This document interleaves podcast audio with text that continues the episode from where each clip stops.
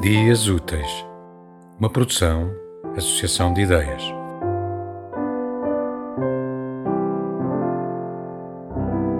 De Ana Martins Marques, Língua.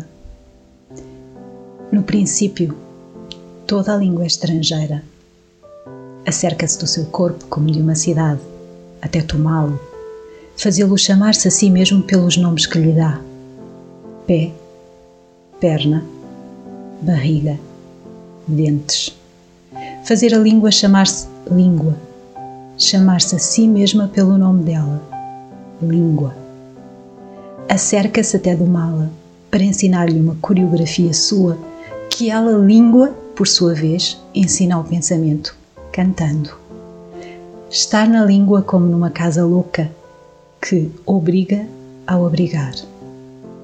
Ela pensa o seu sexo ela pensa o seu coração, abrindo-o. Ela é música e combate. Ela fala na sua boca com a boca dos mortos. Ela é a eletricidade dos cadáveres, daqueles cuja boca ela encheu antes da terra. Ela cria raízes no seu corpo, dela não é possível se livrar.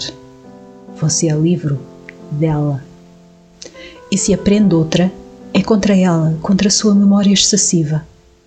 E em viagem como ela, que te cobra e cobre como o mar. Ou é um dueto, uma dança muito antiga. Dela você também se acerca, toma as palavras emprestadas e empresta-lhes também sua energia, sua coragem ou doçura. E talvez seja mesmo possível descartá-la dissolver-se no mar que não o seu, conforme Jorge de Sena, noções de linguística. Livrar-se dela, trocá-la por outra, mais nova ou versátil. Meus únicos heróis são os tradutores. Ou pouco importa a língua, mas o dizer as coisas que ao serem ditas extinguem-se, mas com que fulgor. Escrever poemas, não se contentar com as línguas que se sabe, nem mesmo com as línguas que há.